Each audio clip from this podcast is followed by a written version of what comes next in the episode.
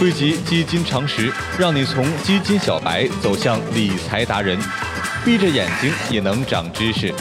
全网最牛的基金知识科普节目《牛津词典》。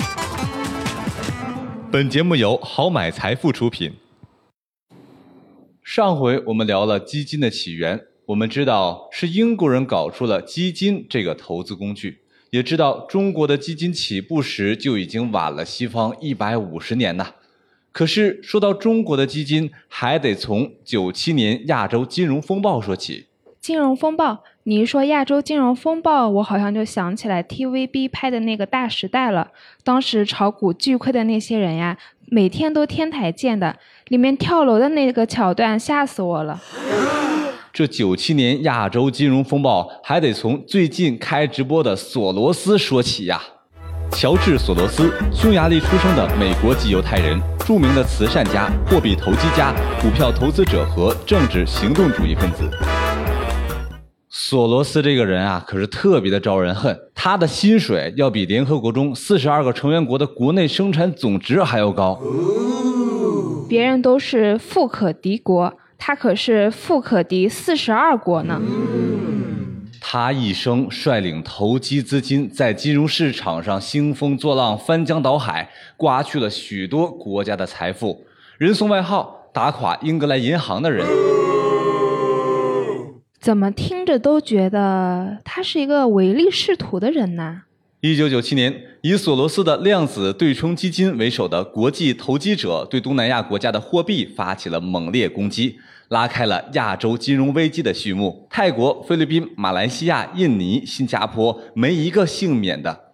随后，这场灾难迅速蔓延，波及韩国、日本、中国港台等地区，最终扩散至俄罗斯、南美等国。哎，你刚刚说的那些好像没有美国哎。美国的资本集团正是罪魁祸首。这下你知道对冲基金的破坏力有多强大了吧？嗯，就跟最近的台风一样，所到之处翻云覆雨呢。就跟你看的 TVB 电视剧《大时代》里面演的一样，全世界都沦陷了。泰国、菲律宾、马来西亚、中国香港等地的居民资产缩水四成以上。韩国经济已经崩溃了，印尼甚至发生了社会大动荡。当时的马来西亚总理马尔哈蒂就说了：“我们花了四十年建立的经济体系，被这个白痴一下子就打垮了。”当时咱们内地应该也能受到影响吧？可是在我记忆中好像没什么影响啊。影响肯定是有的，好在当时大陆资本市场还没有完全对外开放，因此躲过一劫。不过呢，这场空前的金融危机使人们感受到对冲基金的巨大威力，很多国家都在思考着同一个问题：思考怎么揍死索罗斯吗？哎呀，不是，他们在想，既然索罗斯的对冲基金这么厉害，那我们也必须培育出一支本地的可以抗衡它的本土基金。当时中国内地其实已经有了民间基金了。不过那时候基金一直缺乏管理，又缺乏政策支持，所以很长一段时间都处在停滞状态。这都已经落后一百五十年了呀，赶紧成立呀！我就知道落后就要挨打。当时中国改革开放成果已经显现，各地出现了许多万元户。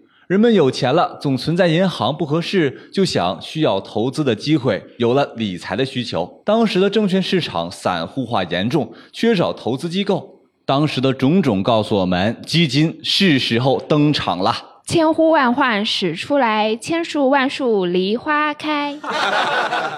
九八年三月，开源基金金泰基金宣告成立，中国第一批真正意义上的投资基金诞生了。截至一六年五月底，短短十八年时间，中国已经有了一百零二家基金管理公司，两千八百四十四只开放基金，八点零九万亿人民币公募资产。但我记得基金和股票好像同是九十年代进入内地市场的，可是这么多年过去了，为什么身边的人还是炒股的比买基金的多呢？这个问题就留在我们下期继续解答了。为啥中国人爱买股票却不爱买基金呢？看百科不如听词典，关注微信公众号“好买储蓄罐”，获得最新理财资讯。